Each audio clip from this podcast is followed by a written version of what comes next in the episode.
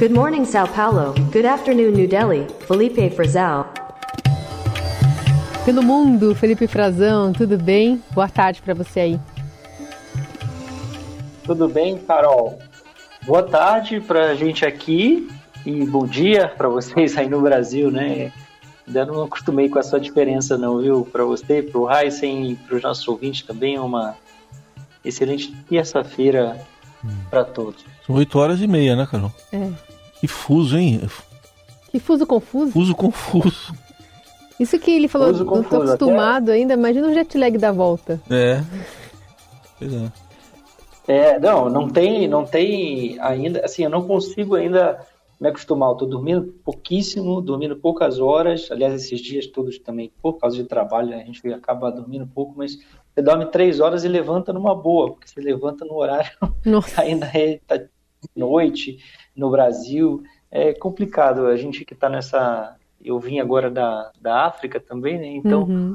ficou mais confuso ainda, Carol Heissen. Olha, eu vou contar um- uma curiosidade aqui para vocês Hum. de Nova Delhi, para o nosso ouvinte, antes da gente entrar nesse, nos nossos temas mais políticos. A fauna urbana dessa cidade aqui é uma coisa interessantíssima. Tem rato, camundongo, teria talvez pragas urbanas, né? Vaca. Mas aqui, isso tem em todas as cidades, mas assim, vaca andando pelas ruas, búfalo andando pela rua, vocês sabem que a vaca é um animal sagrado aqui, né, da Índia. Então eles não comem carne de vaca, né? Mas búfalo sim.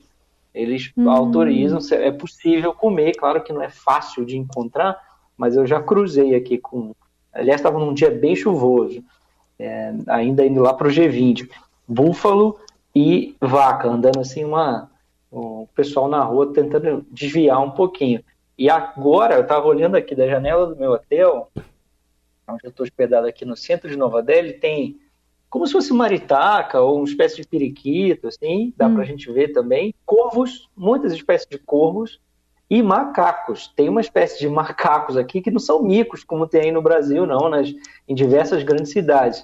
Chama rechos, o macaco. E é um macaco que ataca as pessoas. Meu Deus. Então eu preciso tomar cuidado. É, ele vai, ele avança em cima das pessoas. Ele é de um porte médio, assim. Tem uns pequenininhos, claro, são uma gracinha, mas é, tem uns que tem ali uns seus 60, 70 centímetros de, de altura. Isso estou pensando eles sentados aqui, como eu estou olhando. E eu já vi que eles atacam as pessoas. É roubam- meio ladrão esse macaco, né? é, ele rouba óculos das Isso, pessoas, é. rouba comida. Se, eles virem que alguém está Aí é a prova de que o ser humano descende do macaco. É, A grande prova. Exatamente. E vivem aqui em cima das caixas d'água, é, eles se escondem em caixa d'água, eles abrem a caixa d'água das casas, das residências, para ter uma fonte de água, né? Claro, e também se escondem ali, ficam ali se banhando, ficam no telhado dos- das casas, dos prédios. É, é interessantíssimo isso. viu? Delícia. É ótimo saber. Cuidado. Interessantíssimo ver um rato na rua, né? E agora tem que ver porque vocês não sabem o que aconteceu. Aqui a cidade foi completamente maquiada, né? embelezada para receber os, os chefes de Estado, 42 chefes de Estado estrangeiros da delegação que veio para o G20. E uma, um dos que, uma das coisas que eles tiveram que fazer foi trazer é, ou, ma- ou outras espécies de macaco em si, ou outras ou cartazes, né, macaco, simulando ali a presença de uns macacos maiores para espantar esses macacos restos que, que ficam que estão aqui que, o tempo todo em bando e eles vão em cima das pessoas. Então, para fazer com que eles fossem para os parques aqui, para as áreas é, bem arborizadas, né? É, isso foi coisa. uma das coisas que eles fizeram, além de pintar a cidade toda, colocar plantas, potes de planta, grafitar os viadutos. Ficou uma beleza Nova Delhi, mas todo mundo está preocupado agora é como é que vai conservar isso, né? Pois Como é que é. vai manter. Que coisa. Então não, não, não se valeu só das fotos do Narendra Modi nas, nas Não só, paredes, assim, para espantar os viu? macacos. Continua. E além dele, quem está aqui, quem ganhou foto ontem foi o Bin Salman, Mohammed Bin Salman, aquele Aquele. príncipe herdeiro da Arábia Saudita, aquele que mandou aquelas caixas de joias para o ex-presidente Bolsonaro, para a ex-primeira-dama Michele Bolsonaro, que mandou um cavalo de ouro, uma escultura, sim, Mohammed Bin Salman também teve cartaz e foto com o nome dele, porque depois do G20, ele estava aqui no G20, conversou com, com o presidente Lula, tiveram uma conversa, foi desmarcada duas vezes, né? Foi difícil, mas eh, tinham muito a conversar, fizeram questão, foi a primeira, o primeiro encontro entre eles, discutiram é, principalmente investimentos no Brasil, de diversos setores, ele quer botar dinheiro em energia verde, em petróleo e gás, evidente, a Arábia Saudita é um uma potência petrolífera ali do, do, do, Oriente Médio, e também quiseram, quer, ele quer colocar dinheiro em, em defesa, eles compram muito artigos de defesa da indústria brasileira, de defesa, e também turismo, enfim, tem algumas áreas, mas aí depois que todo mundo foi embora, ele ganhou o seu dia aqui de homenagem, porque é, fez uma visita de Estado com o Narendra Modi, que é um grande parceiro dele, o primeiro-ministro indiano, e aí teve fotinha dos dois espalhadas pela cidade.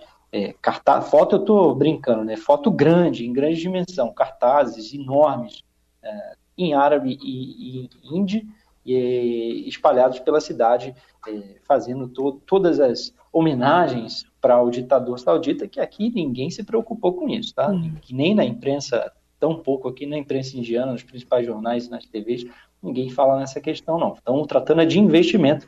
E o, o, o Modi tem uma relação muito próxima com os sauditas e com outros países do, do Golfo Pérsico, produtores de petróleo. A Índia precisa, tem uma matriz energética muito suja ainda. E foi ele que fez questão também de trabalhar, ajudar é, a promover a Arábia Saudita, os Emirados Árabes Unidos, para entrar no BRICS, lá na África do Sul, naquela reunião que o presidente Lula participou também. O Frazão, aqui hoje está ainda repercutindo muito aquela invocação é, do Lula, né, sobre a questão envolvendo o Tribunal Penal Internacional, né, e agora ele disse que negou reconhecer. A gente ontem acabou falando isso pela proximidade de você e do fato. Mas uma coisa que a gente não tratou, acho que vale voltar, é em relação à delação premiada de Mauro Cid, porque o presidente Lula, antes de retornar aqui ao Brasil, também comentou essa delação de o ex-ajudante de ordens de Jair Bolsonaro. É, a gente está aqui numa expectativa, né, de até Ministério Público que não deu aval para essa delação ser firmada entre a Polícia Federal, que depois foi homologada pelo Supremo Tribunal Federal, mas é, o presidente aí estava de olho na política aqui, né? Sem dúvida, né, Carol? É, claro que o Lula gosta de tratar dessas coisas quando está aí no Brasil. Ele gosta no exterior de falar sobre a agenda que ele está tratando fora do Brasil. E tudo bem, mas tem alguns assuntos que se impõem, né? Como se impôs a questão da, do fenômeno natural lá do ciclone extratropical, que deixou 40 mortes no Rio Grande do Sul, mais de 40 mortes na região sul do Brasil, que ele teve que tratar também porque foi muito cobrado pressionado, e falou do caso que vem tomando, fazendo todas as manchetes políticas que todo mundo quer saber, que é a delação do Mauro Cid.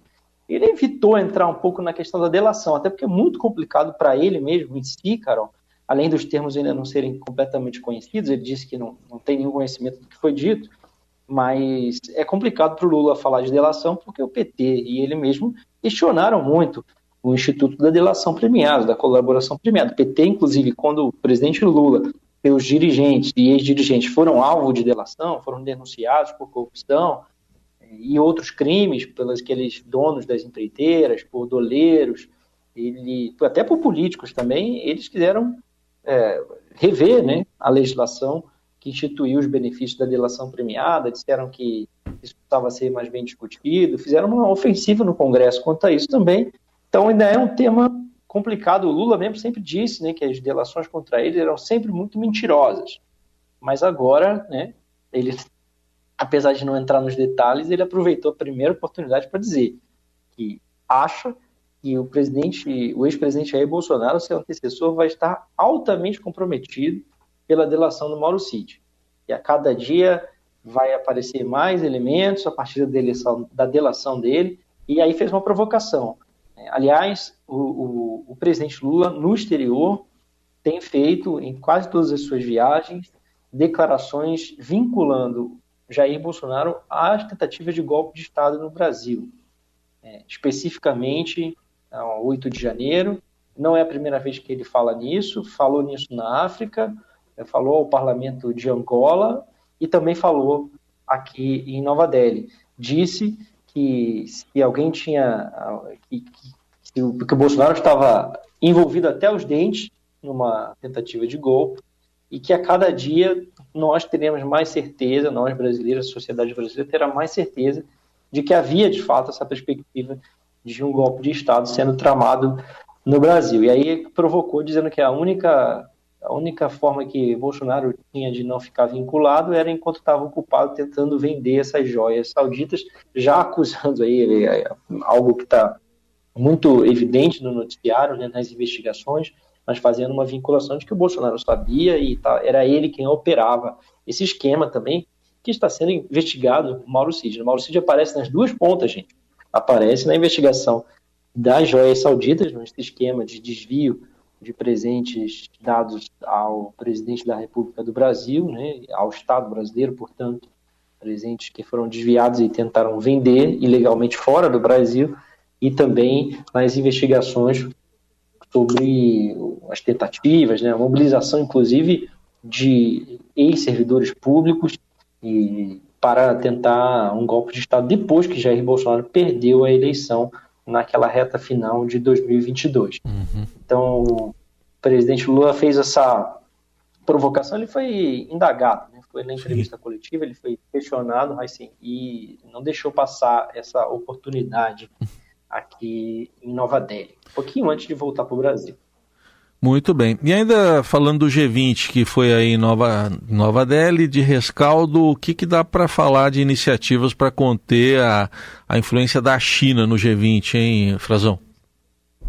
Olha, isso foi muito marcante também, Heisen, para a gente trazer um pouquinho da análise do que aconteceu uh, aqui. O Modi, o primeiro-ministro indiano, ele não dá espaço, né? Você sabe que ele, além de colocar as fotos dele na cidade inteira, isso tem a ver com a promoção dele como líder hegemônico e dele do seu partido uh, como líder hegemônico indiano. Ano que vem tem eleições aqui e ele fez questão de espalhar também a, a, essas fotos, a gente já falou, e a própria logomarca do G20 aqui é muito parecida com o símbolo do partido dele. Então tem essa mistura, e durante o G20 ele não deu brecha para ninguém. Não foi transmitido o discurso de nenhum dos líderes do G20. São 19 presidentes e tinha ali também já a, a presidente da Comissão Europeia, Ursula von der Leyen. Estava aqui também. Ninguém discursou só se via discurso do Moji. Quando os outros iam falar, até para o centro de imprensa, que era onde nós estávamos, era fechada a imagem, ninguém mais poderia ver, não se sabia, a não ser que cada país divulgasse o que seu representante tinha falado.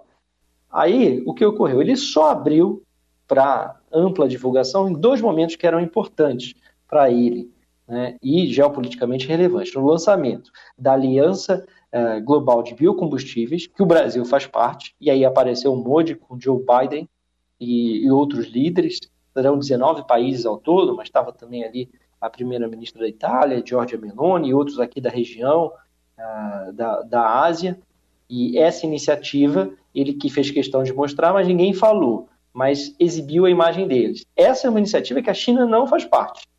E os Estados Unidos está muito presente, uh, estão por muito presentes porque são os maiores produtores de etanol do mundo, mais 50% da produção. O Brasil tem ali 27, 28% da produção mundial de etanol. E a Índia é um dos grandes mercados para começar a produzir e usar com, com a mistura maior na gasolina, como o Brasil faz. Eles querem chegar a 20% de mistura até 2025 uh, do etanol na sua gasolina e usar mais carros flex. Tudo isso tem a ver com essa disputa geopolítica e global pela indústria automobilística, principalmente, mas também eles pensam no fornecimento para redução de emissões, para ter um combustível mais limpo né, para o planeta, na disputa é, do setor aéreo, né, do querosene de aviação, usar o etanol. Agora, quando a gente vai para a grande discussão, que é no dia a dia das pessoas, que é o carro, o transporte rodoviário, aí tem uma disputa geopolítica enorme já, porque a China não entrou nessa iniciativa e nem entra, porque na China só se uhum. fala em eletrificação dos automóveis. Aliás, eles exportam isso, inclusive para o Brasil. Os Estados Unidos também, a principal alternativa deles não é o etanol. O etanol produzido nos Estados Unidos vai para fora. O que eles querem fazer lá dentro é eletrificação. Então ficou aquela pergunta: por que os Estados Unidos estão? Por que a China não está nessa aliança né, entre os biocombustíveis. Já ali é uma disputa, ali existe uma clara disputa de alternativa e de mercado.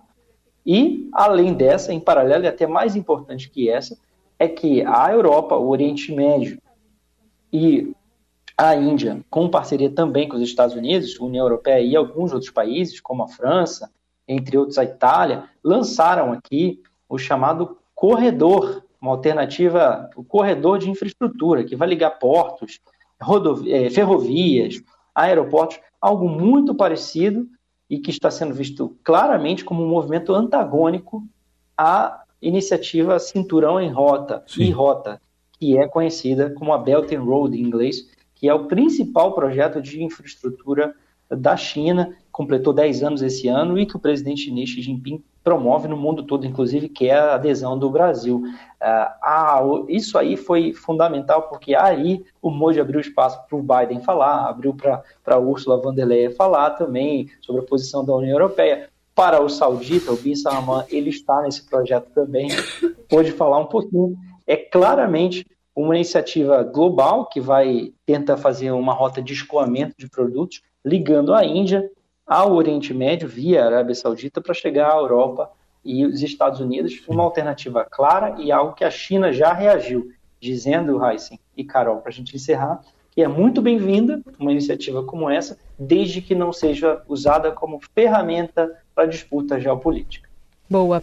Muito bem, Frazão volta a conversar conosco essa semana direto da Índia. Obrigada, Frazão.